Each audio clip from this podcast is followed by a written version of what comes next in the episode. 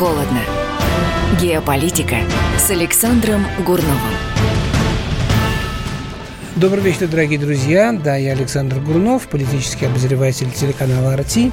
И, э, как, наверное, некоторые, может быть, уже знают, я по средам в этой студии, э, или по средам, да, по средам нужно говорить, в этой студии мы э, вечером э, подводим, ну, предварительные, самые первые итоги недели ну, а скорее просто пытаемся рассуждать о том, э, чем закончатся э, такие вещи, как, например, саммит НАТО. вот, прошу прощения, что-то простое немножко. Зима, зима все никак не начнется, а мы уже, мы уже начали хворать. Вот. Ну, э, все знают, что на этой э, недельке проходит в Лондоне встреча НАТО на высшем уровне, собрались все главы государств. Э, встреча очень сложная, встреча очень важная. Э, особую важность э, для нас, по крайней мере, ей э, придает э, тот факт, что накануне этой встречи э, президент Макрон заявил о том, что у НАТО умер мозг. Э, что у НАТО умер мозг. Ну, э, вы знаете, э, я думаю, что опасность-то, все это подхватили, сказали, вот, смотрите, как это ужасно, но опасность-то не в том, что умер мозг, а опасность в том, что мозг, может быть, и умер, Макрону видней, но организм-то еще жив – и поэтому, если НАТО будет напоминать курицу, знаете, как курица, которая отрубили башку, и она как сумасшедшая носится по всему двору, наводя ужас на, на, всех, на, на всех прочих э, обитателей скотного двора. Вот если вот НАТО превратится в такую вот, вот курицу, э, вот, которой башки нету, а организм еще живой, вот, то э, это мало не покажется, потому что НАТО не курица. Вот. И должен вам сказать, что по моим наблюдениям, а я специально посмотрел последнее решение военного крыла НАТО, не политического руководства, в котором серьезные разногласия, действительно, они не могут ничего понять. Перед блоком стоит серьезный вообще вопрос, зачем они существуют, да? Они, они собрались сейчас в Лондоне понять, зачем НАТО, если былого могущества нету. Они пытаются реанимировать значимость этого самого НАТО, ее политическое значение, делают, естественно, за счет, за счет России России, делается на границах России. Из Москвы искусственно создают врага все понятно, они в растерянности, но военные продолжают работать, они продолжают координировать, они продолжают это вот строительство вот этой вот, ну, по крайней мере, планы вот этой огромной базы передового базирования штаба вот этой в Польше, да, вот, они продолжают, ну, они сделали огромные учения там в Черном море, да, э, у нас прям под боком, они продолжают вот это вооружение, размещение вот в Прибалтике, они сейчас собираются совершить операцию, сравнимую только с выставкой союзников в Нормандии, там несколько тысяч человек перебросить в Европу, перебросить, значит, э, солдат, имитируя ответ на российское вторжение и так далее, и так далее, и так далее, и так далее.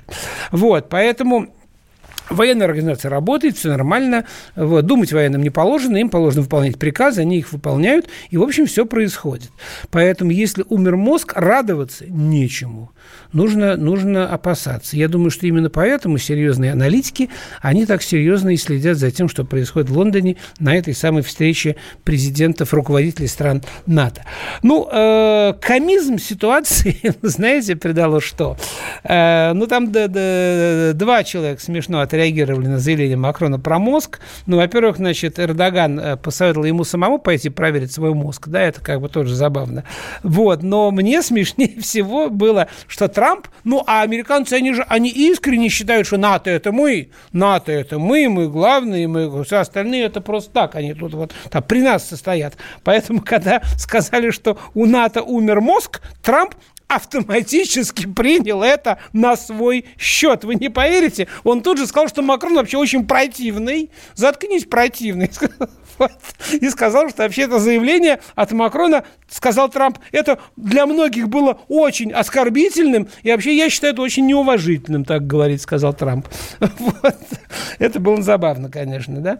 Вот. Э, ну, а теперь самая главная проблема, что у всех разные задачи стоят стоят, интересы у всех в НАТО сегодня очень разные. Да? Э, ну, для Трампа это возможность показать у себя на родине, что он делает успехи во внешней политике. Да? Президент считает своим главным успехом во внешней политике, что члены НАТО, благодаря его настойчивости Трампа, стали больше платить значит, э, за оборону, а, а американцы будут теперь платить там типа меньше. Да? Вот. Для... Еще раз извиняюсь, для Трампа для Трампа вот это вот НАТО, это была возможность покритиковать э, еще раз демократов, что он сделал на свою пресс-конференцию в Лондоне. Он посвятил тому, что демократы тоже, как и Макрон, противные, вот, и, значит, очень неуважительно к нему относятся в на этих самых слушаниях, да. Вот. Для Макрона, для Макрона эта встреча э, в Лондоне, это, конечно, э, площадка для того, чтобы наращивать свой вес э, в Европе, в противовес Германии, да, вот, значит, ну, автоматически, конечно, он сводит счеты и продолжается. Это вот его перепалка Макрона с, с Эрдоганом, вот, когда Эрдоган посоветовал, значит, ему это свой собственный мозг проверить у врача, вот, на что значит, Трамп, пожалуй, этот самый Макрон, извините, пожаловался Трампу, что э, как можно быть членом Альянса, я цитирую, сотрудничать со всеми нами и при этом приобретать, э, значит, у России С-400. Это невозможно, сказал, э, сказал, значит, Макрон. Вот, значит, ну, США продолжают выбивать деньги, а Франция, кстати, Франция, при том, что Макрон вроде с американцами вась-вась, и как бы с Трампом у них все нормально, но уже не очень, потому что, с одной стороны, Макрон встречается, встречается с Трампом, и они даже вроде сходятся на том, что Россия, ну, как бы не главный враг, что у НАТО другие враги, там, терроризм, там, и так далее, вот, и вроде бы у них все неплохо, вот, вот в эти вот пару дней наметилось, да, и вдруг выступает, смотрите, министр вооруженных сил Франции, да, и заявляет, что он не собирается, Франция, не намерены поддерживать американский ВПК. И дальше цитата. Смотрите, француз сказал, статья о коллективной обороне НАТО – это не статья о покупке американского истребителя F-35, сказал министр. Ну, намекая на то, что французы сами делают свой неплохой, кстати, истребитель, вот, и, и сами готовы, между прочим, продавать, да. Вот, а, значит, э, довольно жестко выступал Столтенберг, вот, Столтенберг, он, э, он опять же говорил о том, ну, это начальник НАТО, он опять же говорил о том, что, э, о, том, что Россия, Россия главный враг.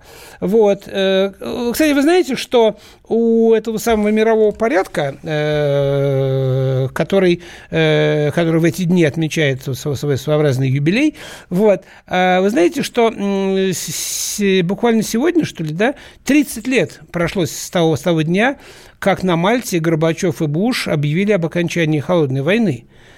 Причем, заметьте, когда это произошло, э, Горбачев, президент России, э, Советского Союза и США заявили, что холодная война закончена, да, Варшавский договор был распущен.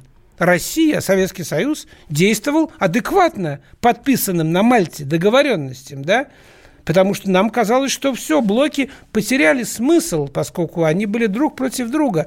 Страны Варшавского договора, страны НАТО, а теперь вроде так, да?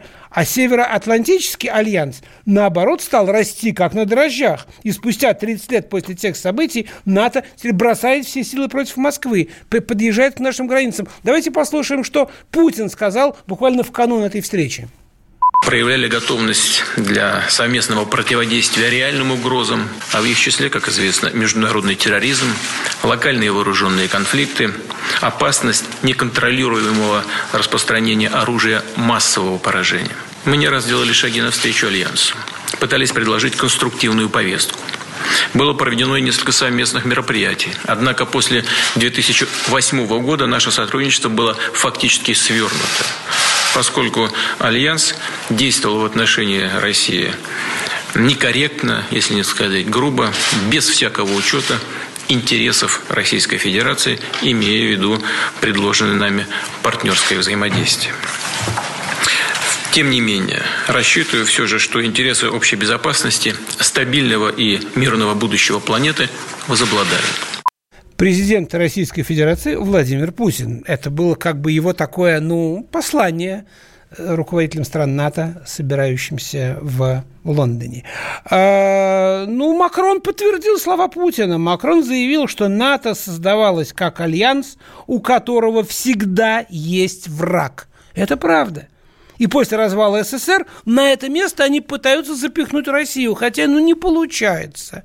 Ну, ну, ну, ну, ну, ну никак Россия не соответствует, да? Потому что если, если СССР и был врагом только по идеологии, а Россия даже по идеологии не враг – Понимаете? На самом деле, вы знаете, они все никак не могут решить, кто все-таки терроризм у них враг или Россия у них враг. С терроризмом они не могут справиться, ну никак не могут, да. С Россией боятся, не пробовали, да, еще справляться.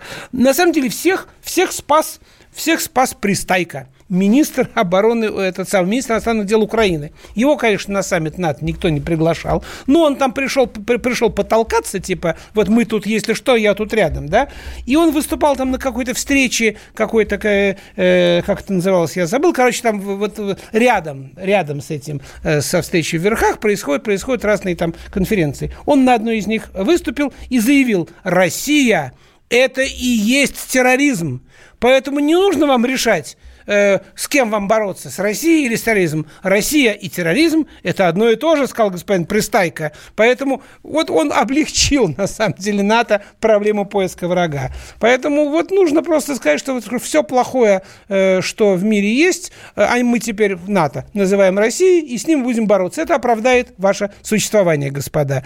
Поздравляю.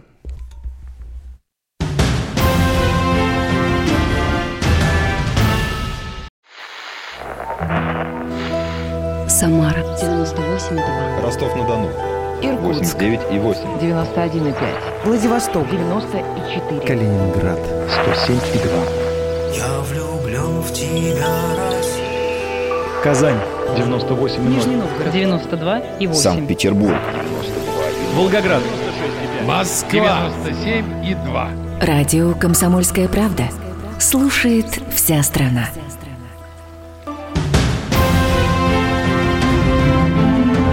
Горячо, холодно. Еще раз добрый вечер. Продолжаем, э, продолжаем программу, которую один из моих слушателей остроумно назвал «Гурновости». Меня зовут Александр Гурнов, и мы продолжаем с вами обсуждать э, политические события этой недели. Э, говорим о встрече руководителей стран НАТО в Лондоне. Все собрали, даже с королевой они встречались, так все женщины все оделись красиво. Вот, королева, королева всех удивила своей элегантностью в свои, в свои 90, сколько, 92, по-моему, года, да? Вот. А повеселил, конечно, всех Пристайко, министр обороны Украины, министр иностранных дел Украины, э, который приехал туда там потусить, хотя никто, никто их не приглашал, да, вот, и, во-первых, он заявил, что Россия – это и есть терроризм, а затем, конечно, ну, вот извините, пожалуйста, но идиот полный. Затем он, этот самый господин Пристайко, который, видимо, ни одной книжки не читал, он решил дать определение терроризму. Знаете, что сказал? Слушайте меня внимательно. Он сказал, что терроризм, господа, вот если вы не знаете, натовцам сказал, да, там каким-то тоже политическим э, аналитикам, это когда политически политические вопросы решаются силовым путем. То есть господин Пристайко расписался в том, что его страна, которая в ответ на несогласие Донбасса с законом о языке послала туда войска для того, чтобы заставить этот самый Донбасс утихомирить, она является страной-террористом. Он признался в том, что когда в 2014 году с применением оружия убито было 100 человек, захватили, люди захватили э, это самое, власть э, в Киеве, выгнали законного президента без всякой процедуры импичмента, было сделано это в политических целях силовым путем, то это был акт терроризма – то есть господин Пристайко сам признался, что он является представителем террористического государства и сделал это в городе Лондоне на глазах у всего мира.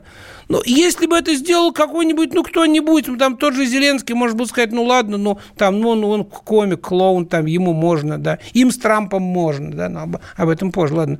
Но министр иностранных дел, человек, который претендует на то, чтобы быть дипломатом, ну, ну, ну, если я не ошибаюсь, и он действительно министр иностранных дел, то он идиот. Но, извините, просто другого определения у меня нету. Да? Чтобы он не обижался, могу посоветовать прочесть греческое определение этого э, слова. Вот, и пускай он думает, что я в этом смысле его называю идиотом, в греческом. Там. Пускай откроет Википедию. Видимо, дальше у него не хватает ума дальше Википедии читать, да, книжки. Хорошо. Значит, э, дальше еще одна цитата еще продолжая вот эту вот историю с НАТО, еще одна цитата. Э, Юрген Тритон, э, представитель партии э, «Зеленых», значит, немец, сказал следующее прокомментировал первые вот пару дней этого самой встречи в Лондоне. Прежнего НАТО уже нет. Вот, сказал он. И некоторые, как германский МИД, еще тоскуют по союзу 70-летней давности. Но теперь альянс, сказал, сказал этот немец, лишь тень самого себя – немецкий депутат, он считает, что Альянс уже давно не обеспечивает безопасность входящих в него государств и оказался беспомощным против террора, который угрожает государствам-членам НАТО. Вот я здесь хочу от себя добавить, что, э, ну, насколько НАТО эффективен, немцам виднее, да, потому что мы все знаем, что немецкий, немецкий Бундесвер, их армия, находится ну, сейчас в довольно плачевном состоянии, да, лучший продукт немецкого Бундесвера это, это Геленваген, который является одни, одним из худших автомобилей в мире в своем классе по характеристике цена-качество, да, вот, э, и поэтому, конечно, им нужно надеяться, наверное, надо было бы надеяться на НАТО, на американцев, как на возможность себя защитить. От чего защитить? Правильно говорит Юрген, от терроризма. Терроризм реально угрожает сегодня Европе. Уже в Финляндии был теракт, в Финляндии, где никогда ничего не было, да, то в Англии то на, на мосту, то еще. Каждую неделю мы получаем сообщения о неких террористических актах, а еще сколько мы не получаем о тех, которые удалось, удалось э, предотвратить, да? Вот. Вот, вот что угрожает, вот от чего нужно защищаться. А еще, а еще Европе и всему миру, и всей планете теоретически, теоретически угрожает мировой ядерный конфликт в который может вылиться противостояние НАТО с Россией или там НАТО с Китаем.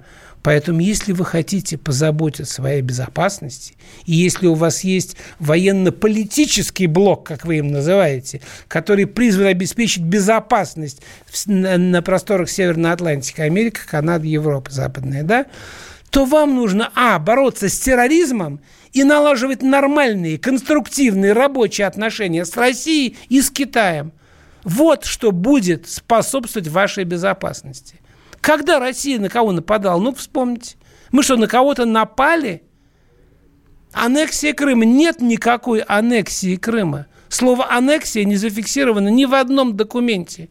Ни одного иска юридического не подано против России за то, что они называют аннексией Крыма абсолютно юридически чистая процедура была проведена Россией против того, как, против того, как, как э, украинцы профукали эту э, автономную область своей, э, своей страны после 2014 года. И точно так же профукали э, Донбасс да, с Луганском. Абсолютно. Абсолютно. И если поначалу, когда там э, почти 6 лет, по-моему, прошло, да, с тех пор, как были подписаны эти самые первые минские договоренности, была возможность договориться, то, боюсь, сейчас уже нет. Сейчас уже нет такой возможности. Уже, уже, они уже отрезаны ломоть. Они уже не хотят присоединяться обратно к Украине и, и, и думаю, что и не захотят. Вот. Э, ну и еще, одна, еще одно свойство этого самого э, саммита, что он в Лондоне, он проходит под аккомпанемент очень сильных демонстраций. Реально лондонцы протестуют против этой сходки. И вы знаете, в этих, э, вот в этих условиях очень актуальный, очень актуальной звучит песня. Rolling Stones написали песню, которая называется Doom and Gloom. Знаете, какие слова в этой песне? Все деньги ушли на войну за границей, а значит, заплатить не значит получить. Думая о бедных, я кланяюсь богатым и, лежа на диване, запираю дверь, но слышу резкий звук. Это закручивают гайки. Сижу в грязи, и мне больно, ведь вокруг только рок и мрак. Doom and gloom. Представляете? Они это написали несколько лет назад. Мик Джаггер написал эту песню, когда ему было 70 лет. Вот господа хорошие, что такое настоящий рок? Это искренность, это драйв, это люди, которые столько лет продолжают петь о том, что они думают, и продолжают, продолжают в своих песнях выражать то, что не решаются сказать другие. Rolling Stones, Doom and Gloom.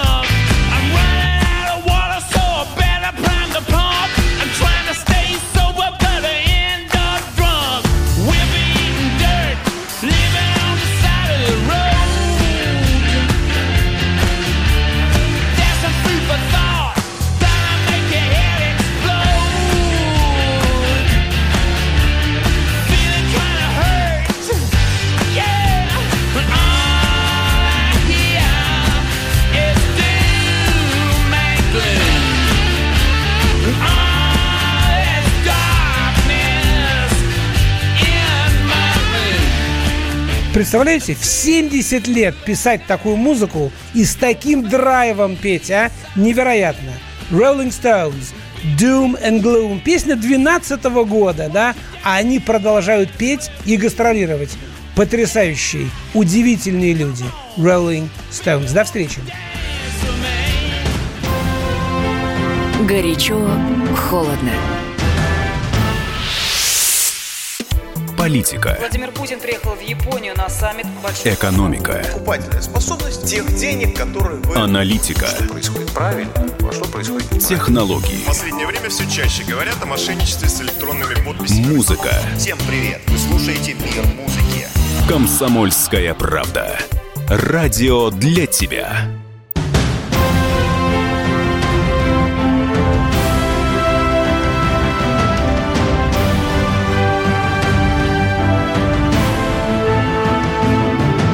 Горячо, холодно. Геополитика с Александром Гурновым.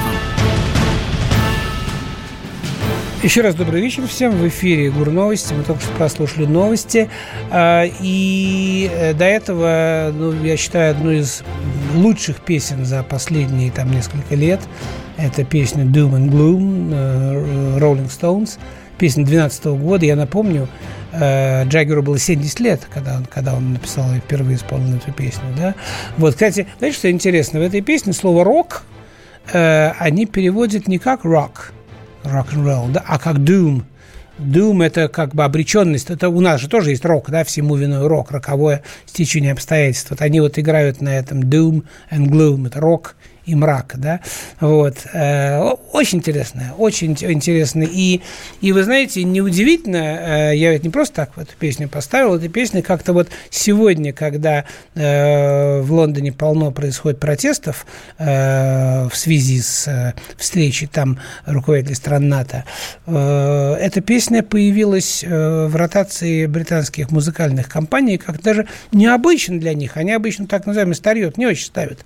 У них, у них современные полно э, поп-музыки. Нет, они, вот поставили, они вдруг вспомнили об этой песне. Не иначе, как из-за слов Джаггера о том, что все деньги ушли на войну за границей, а значит, заплатить не значит получить. Может быть, может быть. Слова о том, о, о том как слышен резкий звук закручивающихся гаек, сидим в грязи и нам больно, вот, очень актуально. Звучит очень актуально. Это называется рок. А когда этого нет, называется попса. Она бывает красивая, там, скажем, там, U2, да, или там Металлика, вот, Guns N' Roses, да, вроде бы по звучанию вроде как рок, а на самом деле попса, хотя тоже красиво. Ну ладно, давайте закончим про, про э, встречу в верхах э, руководителей НАТО. Значит, ну, э, много проблем, проблемы с Турцией, вот, которая, которая отказывается покупать американские ПВО, купила наши, еще и самолеты может купить. Э, проблема у Турции с Грецией. Греки обвинили турок в том, что они там на шельфе что-то такое хулиганят, назвали, назвали Эрдогана главным нарушителем международного права в регионе. Греки его назвали, да. Эрдоган продолжает вести геологоразведку э, там где-то в экономической зоне Кипра. Между ними назревает там очень серьезный скандал. Борис Джонсон, у которого, кстати, у Трампа проблемы с этим, с импичментом, а у Бориса Джонсона выборы 12 декабря, вот через, там, через неделю, считай, да, он, он, он встречался с Трампом вроде как, да, но, но, смотрите, как сообщила э, газета Financial Times, э, Борис Джонсон не вышел э, Представьте, Трамп подъезжает к Даунинг-стрит, к резиденции премьер-министра. Это такая маленькая частная улица, по которой не ходят машины, на которую въезд, ну, как в Кремль, да, въезд ограничен. Трамп подъезжает, выходит вместе с женой из лимузина, и, о чудо, Борис Джонсон не выходит его встречать. И Трамп так, озираясь по сторонам, спросил у охранников, который здесь номер, номер 10. Ему сказали, вот в эту дверь, мужчина. И они, значит, зашли. Там тусанулись. И когда дверь открылась, было видно, что Борис Джонсон там где-то маячил. Там, вот, значит, там сзади, да, там вот. А потом, через какое-то время, Трамп опять вышел, опять один. Вот, э, значит, э, такси подъехал, он сел, значит, на свой лимузин и укатил. И Джонсон опять его не провожал. Э, ну, англичане расценили это, конечно, как, как знак того, что появиться на перед, передовых, э, на первых страницах газет завтра утром э, с рукопожатием, значит, и чуть ли не в обнимку с Дональдом Трампом, а Трамп любит себя так фривольно вести с другими лидерами, он может приобнять, там, подергать за руку, там, смахнуть перхоть с плечей, как помните, да, Макрона. Вот. Э, Джонсон не мог себе этого позволить в канун выборов. А значит, а значит что? А значит, Трамп становится, ну, идет по пути того, чтобы стать нерукопожатым, так получается. Вот это да, вот это номер, да, удивительно. А, турки еще одну вещь заявили. Они сказали, что если будет на нас наезжать, сказали турки, то мы не поддержим вот это вот размещение, значит, ваших, э, наших натовских новых сил э, в, нов, в новых членах альянса в Прибалтике и так далее. Короче, все это говорит о том, что действительно проблемы у НАТО довольно серьезные.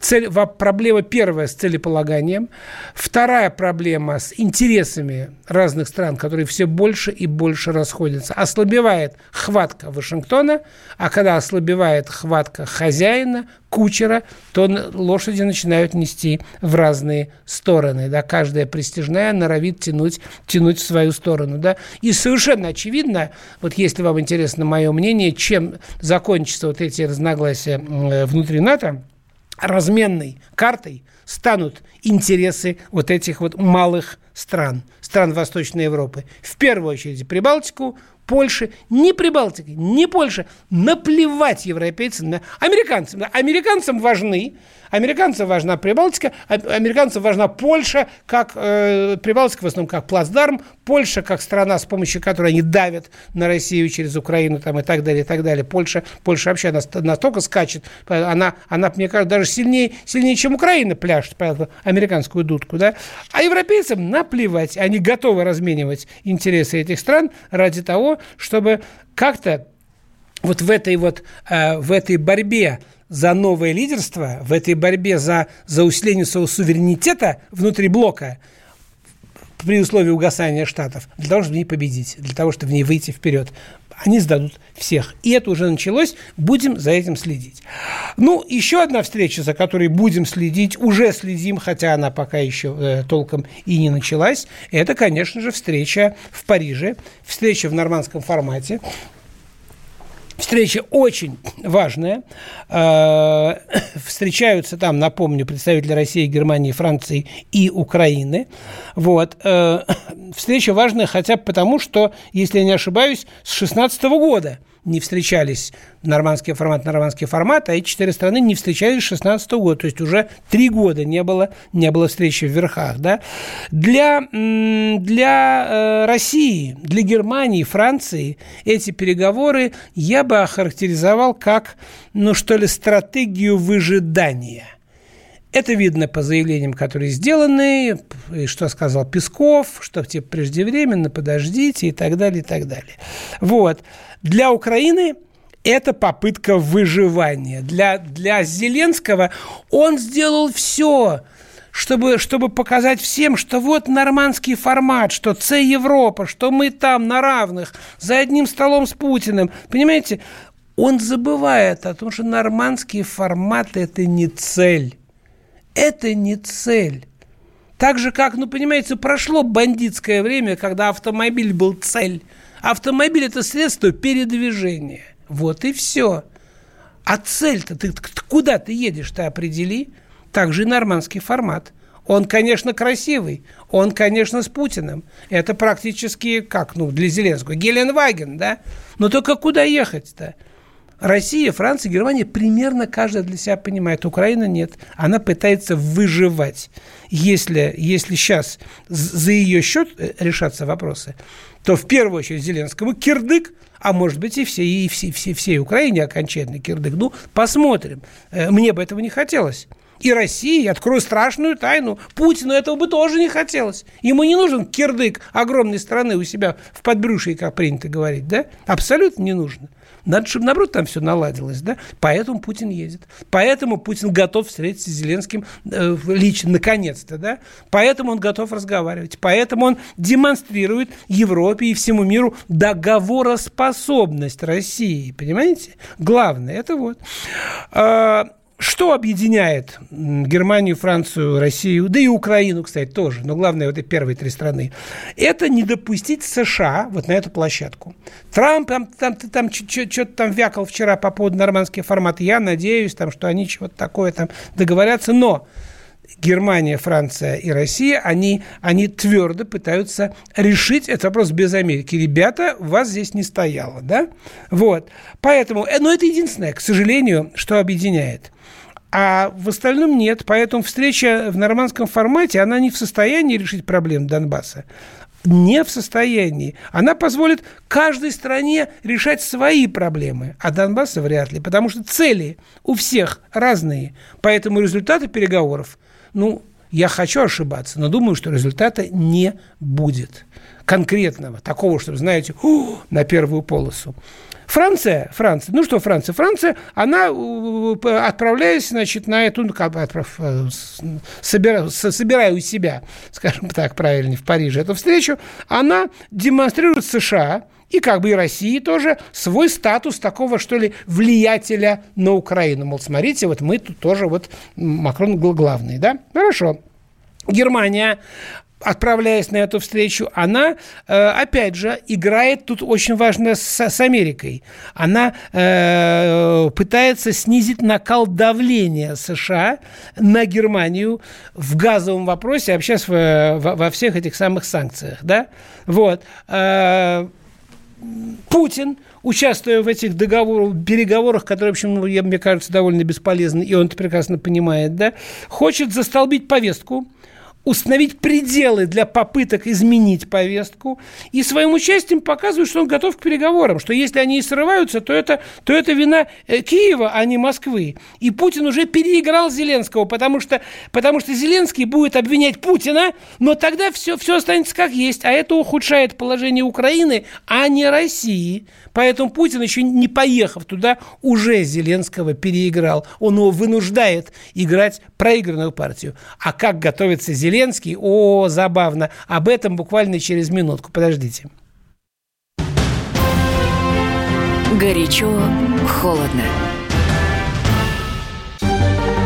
Новое время диктует новые правила – ты не позволяешь себе подолгу быть привязанным к одному месту. Ты думаешь об удобстве, скорости и доступности информации. Именно поэтому мы сделали совершенно новую версию мобильного приложения «Радио Комсомольская правда». Современный интерфейс и обширный набор полезных функций. Возможность слушать нас в дороге, как на iOS, так и на Android. В режиме онлайн и подкасты. «Комсомольская правда». Всегда рядом. Радио жизни. Радио для тебя.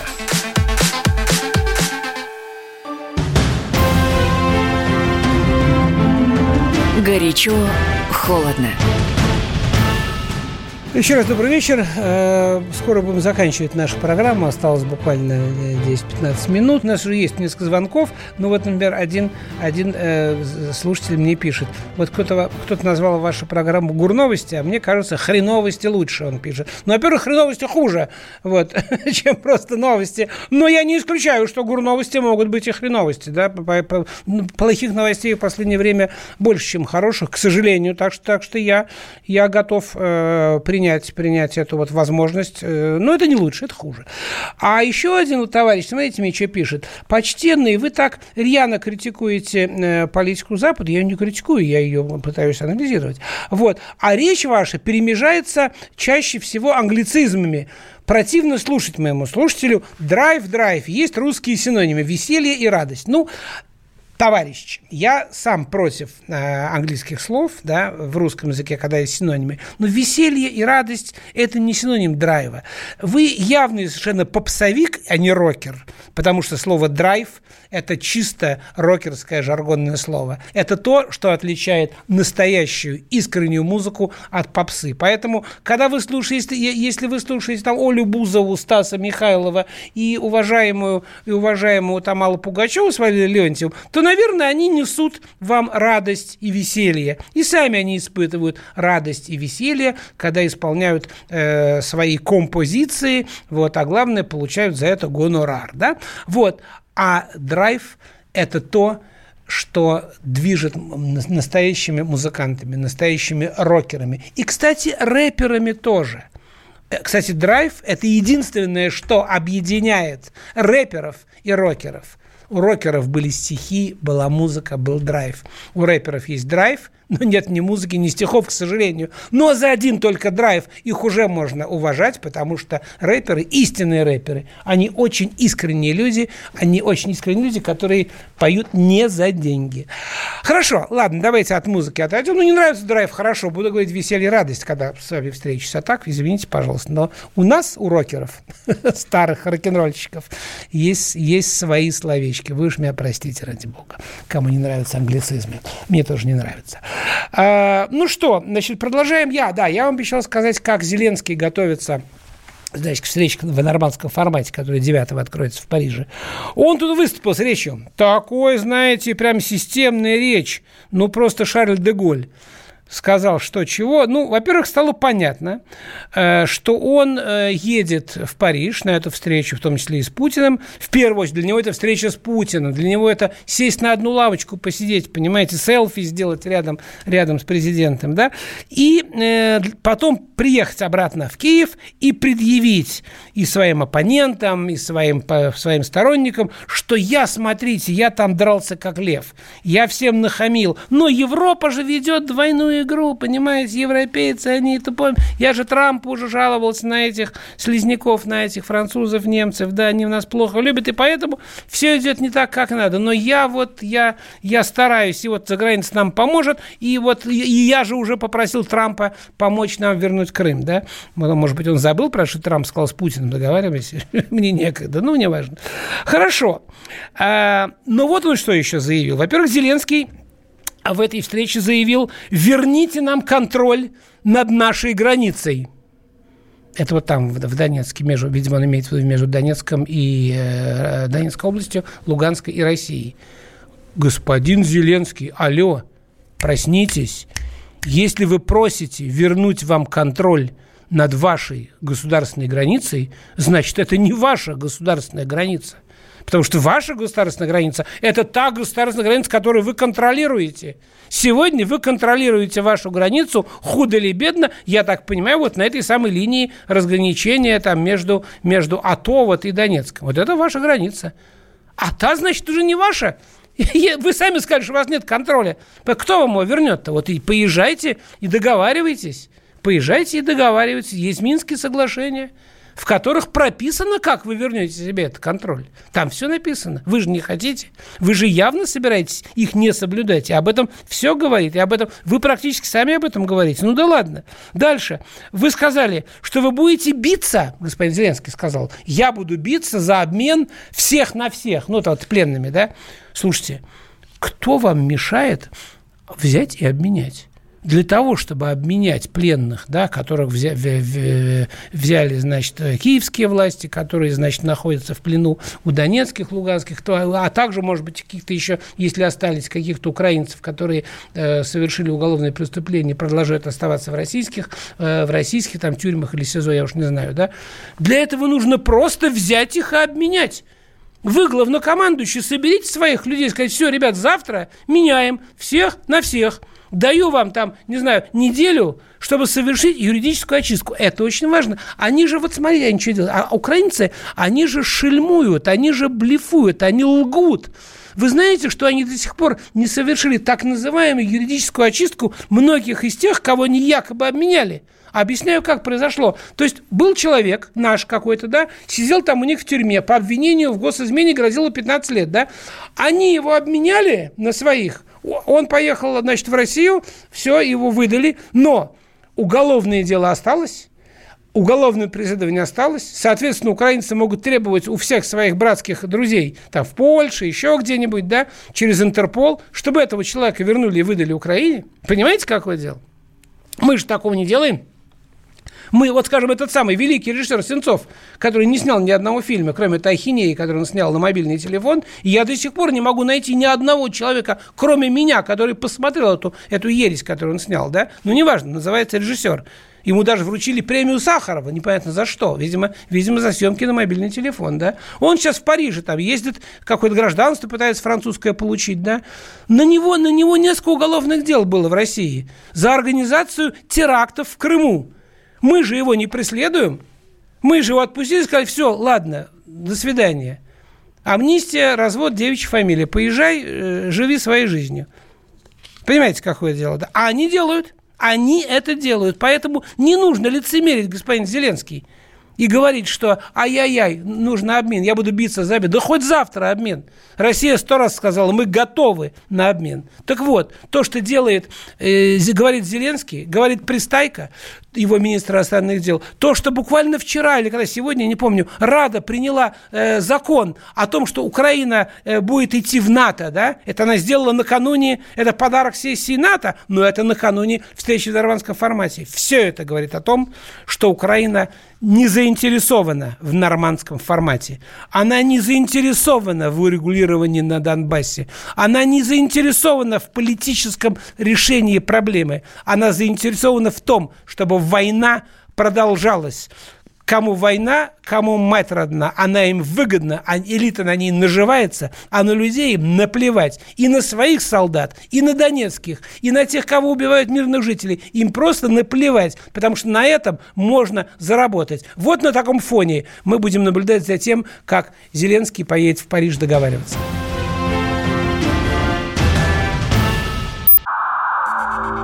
Иркутск. 91,5. Воронеж 97,7. Краснодар 91,0. Тюмень 99,6. Анапа 89,5. Владимир 104,3. Барнаул 106,8. Екатеринбург 92,3. Санкт-Петербург. 92,0. Москва 97,2. Радио «Комсомольская правда». «Комсомольская правда». Слушает вся страна. Слушает вся страна.